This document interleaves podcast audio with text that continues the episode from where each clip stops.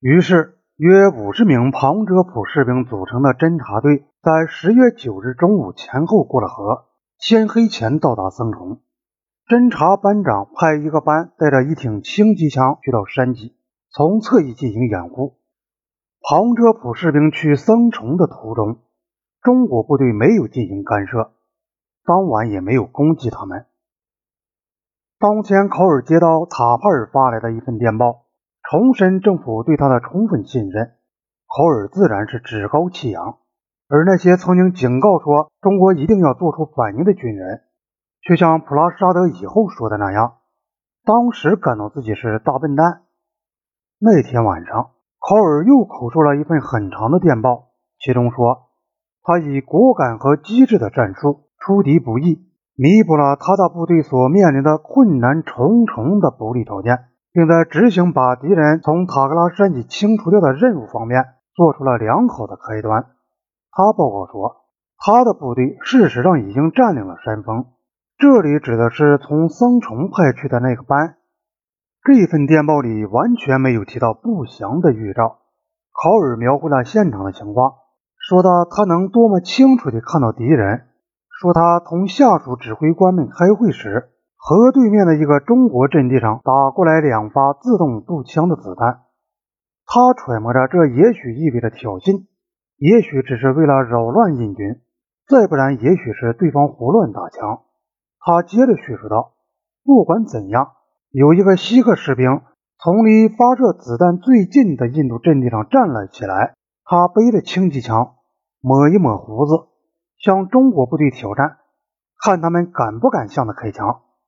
考尔报告说，当天他召集军官们给他们打气，发现他们全都情绪很高。他向他们保证，他将同他们待在一起，一直到作战行动结束。第二天早晨，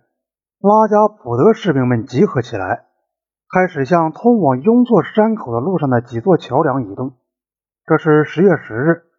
考尔遵守他自己规定的期限，但是。在这时候，中国部队终于反击了，不仅一举粉碎了他要赶走中国部队的计划，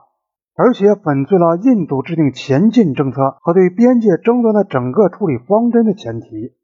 考尔描绘了当时的情景：在世界的这个角落，天亮的很早，四点半左右，我已起床，我的勤务兵正在烧水冲茶，我把镜子挂在第四号桥上面靠近我的掩体的树杈上。正在刮脸，这时我听到河对面猛烈的射击声，整整一个营的中国部队走出阵地，根本不把沿河的印度部队放在眼里，迅速地冲下山脊，形成对僧崇进攻的阵势。与此同时，重迫击炮也开始向印度阵地轰击。如果说考尔有点沃尔特米蒂的味道，这该是他的黄粱美梦转变为梦魇般的现实的时刻了。黄粱美梦是指挥军队打胜仗，可是现实是，只有一小股印军在仅仅一英里以外的山包上，可以明明白白看到中国部队的数目远远超过印度部队，将近二十比一。凶猛的迫击炮构成了火网。达尔维事后说，考尔当时对他惊呼道：“我的天哪！你说对了，他们真的干起来了。”考尔后来追溯这个时刻说道：“说老实话。”我那时才完全理解我们陷入困境的全部含义。我想，我们应重新考虑我们在这一战区所面临的整个局势。考尔把战斗的指挥权交给了达尔维。他同达尔维和普拉沙德商量后，决定他应当亲自去向尼赫鲁汇报，并坚持要普拉沙德与他同行，离开克杰朗河，一道前往新德里。他同意普拉沙德和达尔维的看法。赶走中国部队是妄想。第七旅应当从克杰朗河撤到他能够守得住的和得到给养的阵地，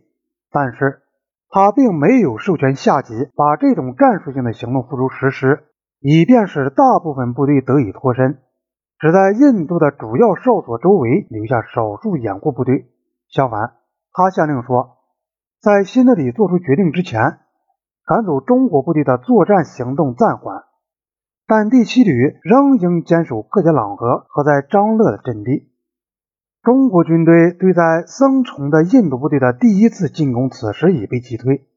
中国部队显然没有觉察到有一个班的印度士兵从侧翼掩护着僧崇的阵地，因此他们集中兵力进攻时遭到正面的射击，伤亡很大。如果中国人原来还有怀疑的话，那么现在他们一定很快就认识到，这些印度兵虽然服装褴褛，装备不足，他们仍然是熟练的、果敢的士兵。